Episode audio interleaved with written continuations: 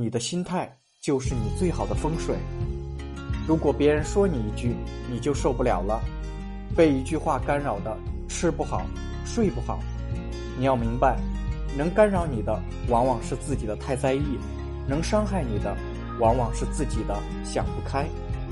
你若平和，无人能扰，你的状态就是你最好的风水，你的人品就是你最好的运气。谁人背后不说人，谁人背后不被说。做事无需让人理解，只需尽心尽力；做人不必讨人喜欢，只需问心无愧。